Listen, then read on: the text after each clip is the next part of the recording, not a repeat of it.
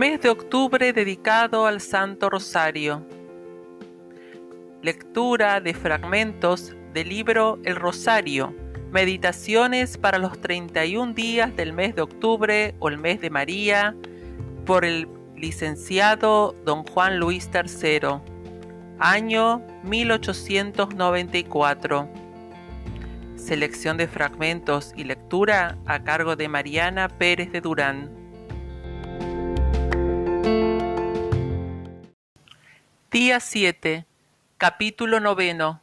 El nacimiento del Niño Dios. Concordante con el misterio de la cruz y con el de la Santísima Eucaristía, tenía que ser el del nacimiento del Verbo humanado, en cuanto a la pasmosa sencillez con que en esos actos de la sabiduría divina se encubren sus designios prodigiosos de amor y de misericordia. Ese estilo es sólo de Dios. El hombre no obra así. Lo que al modo de ver de los gentiles era un obstáculo para no entender lo divino, lo soberanamente divino de Jesucristo y de los hechos de su historia, a los ojos del sabio cristiano es el motivo más poderoso de su fe, así como para los del justo el incentivo más potente de su amor. Jesucristo, nacido en la pobreza, en una gruta, en un establo de la posada pública, es cosa que tenía de sublevar el criterio perverso de los malos judíos y el de depravado de los gentiles. Necesario era estar en el secreto de las ternuras del Omnipotente, sabio y misericordioso, para entender estilo semejante del Omnipotente que, si de una manera se ocultaba, de otra se descubría, se revelaba, ya al interior del alma por su gracia, ya a los ojos de todos por el contraste de un prodigio siempre contrapuesto a cada humillación. Del sabio que, constituido el maestro y en doctrina viva por el ejemplo de lo que al hombre convenía para ser curado, usó y muy bien de prodigios de humildad y de pobreza contra el mal de que adolecemos, que es en resumen la soberbia y la concupiscencia. Por fin, del misericordioso, que deseando ante todo y después de todo ganarse nuestros corazones, no podía hacerlo mejor que excitando nuestro enternecimiento. Infinitas gracias demos, pues, a nuestro Padre Celestial por medio de nuestro hermano Jesucristo y de la amable Madre de ese Dios hombre, porque podemos entender y acariciar con toda la ternura de nuestra alma esas dulcísimas palabras de los profetas y de los ángeles, un niño nos ha nacido, un hijo se nos ha dado, a la vista de Jesucristo recién nacido en los brazos de la incomparable María, o reclinado en el pesebre, a la vista del castísimo José, de los pastores radiantes de contento, de los reyes de la Arabia que adoran y creen en ese niño, cuando parece que los aires resuenan todavía con ese cántico de triunfo que ya nunca cesará de resonar, Gloria a Dios en lo más alto de los cielos, y paz en la tierra a los hombres de buena voluntad. Y cuando parece que la estrella de Jacob todavía está sorprendiendo nuestras miradas con su aparición tan prodigiosamente cumplida. Este es el niño que tantos siglos esperaron los patriarcas, los profetas y los mismos gentiles que habitaban en sombras de muerte, este es el niño, del cual ser la madre es el bien mayor que cupo a la mejor de las criaturas, a la reina de los ángeles y de todos los santos. Este es el Cordero de Dios, que quita los pecados del mundo, este es el que ya hecho hombre tendría de convertir a una meretriz en un prodigio de santidad y de amor todo celeste, a doce pescadores en portentos de pescadores de hombres, y a miles y miles de malvados en ejemplares de rectitud y de justicia.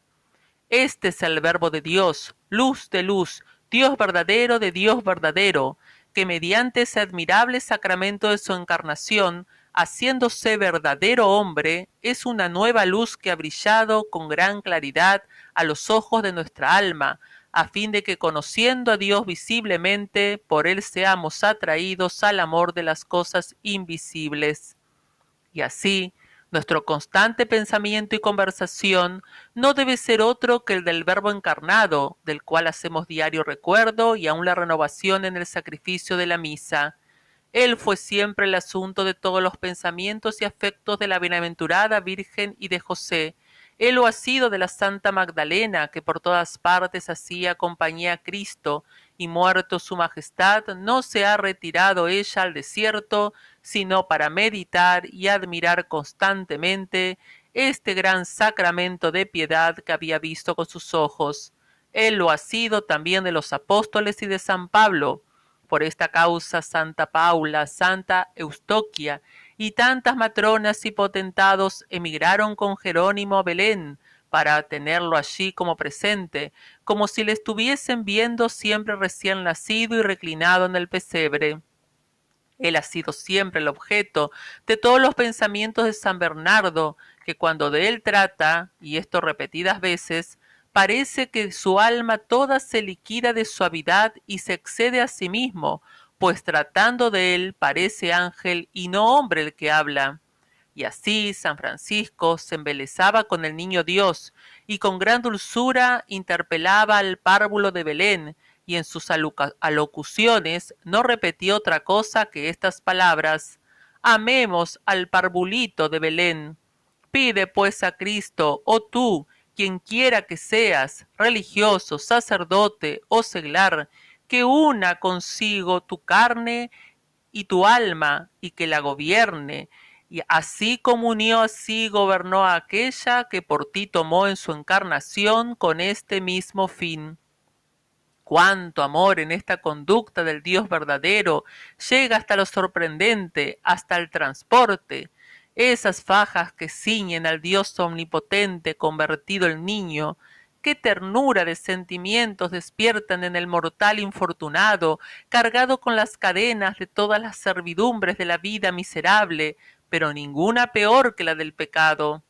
Con razón, el próvido Dios ponía en boca del más elocuente y magnífico de los profetas, Isaías, setecientos años antes del increíble suceso, esas palabras que justamente debían ser las que mayor ternura despertasen en el nuevo Israel al contemplar la pasmosa abnegación del Verbo hecho carne y recién nacido, palabras de amorosa queja que arrancarían lágrimas a los más desamorados.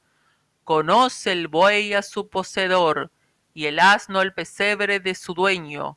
Solo Israel no me ha conocido.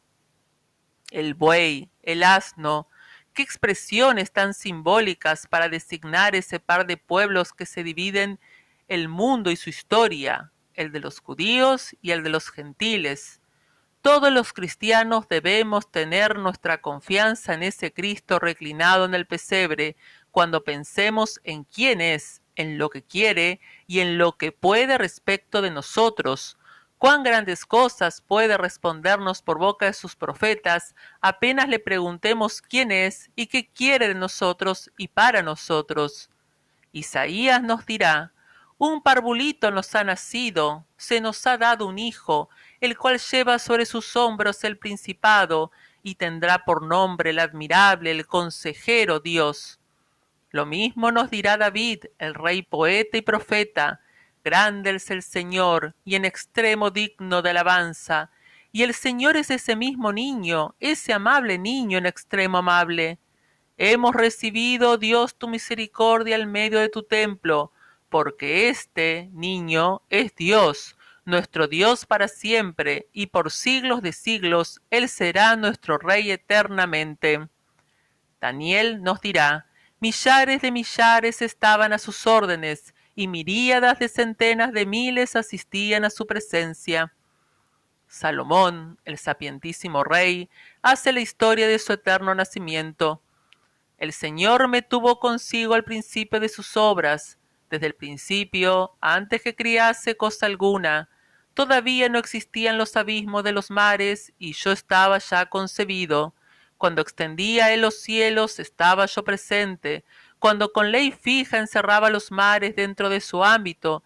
Cuando establecía ya en lo alto las regiones etéreas y ponía en equilibrio los manantiales de las aguas.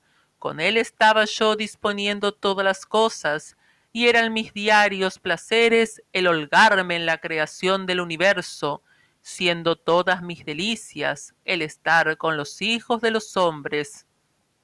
Con razón, pues San Agustín exclama contemplando a Dios hecho niño, oh milagros, oh prodigios, oh misterios, hermanos míos, las leyes de la naturaleza se cambian, en el hombre nace Dios, la Virgen concibe sin obra de varón, y a la que varón no conoce.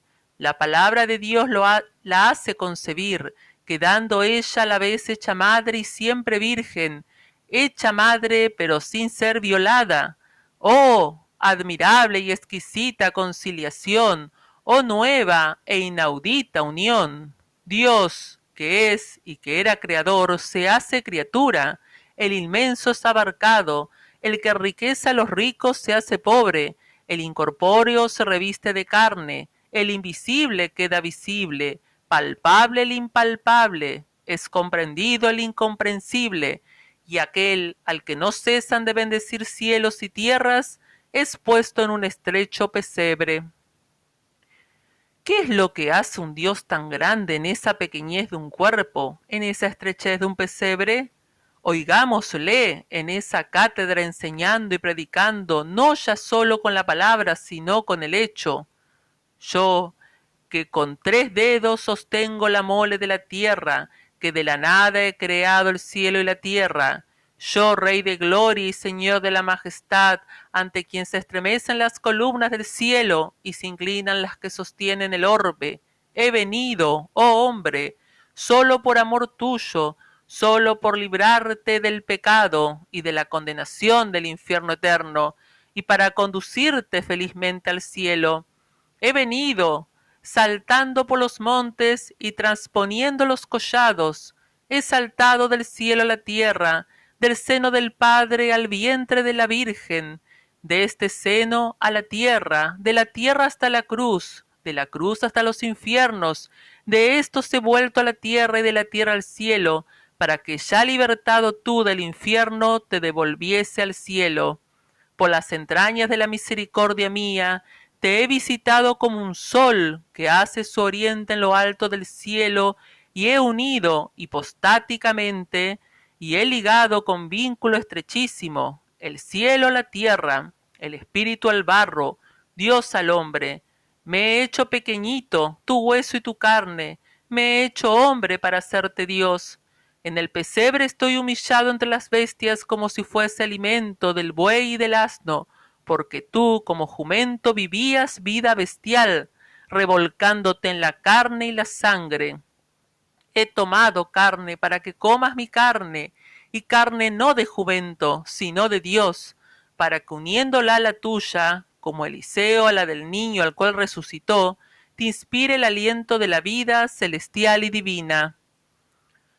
Con razón los ángeles, con santa impaciencia, parecen impeler a los pastores a ver el gran prodigio, a adorarlo, a glorificarlo, a agradecerlo con la efusión humildísima de los pobres de corazón, Vence, oh hermoso niño, nuestros corazones.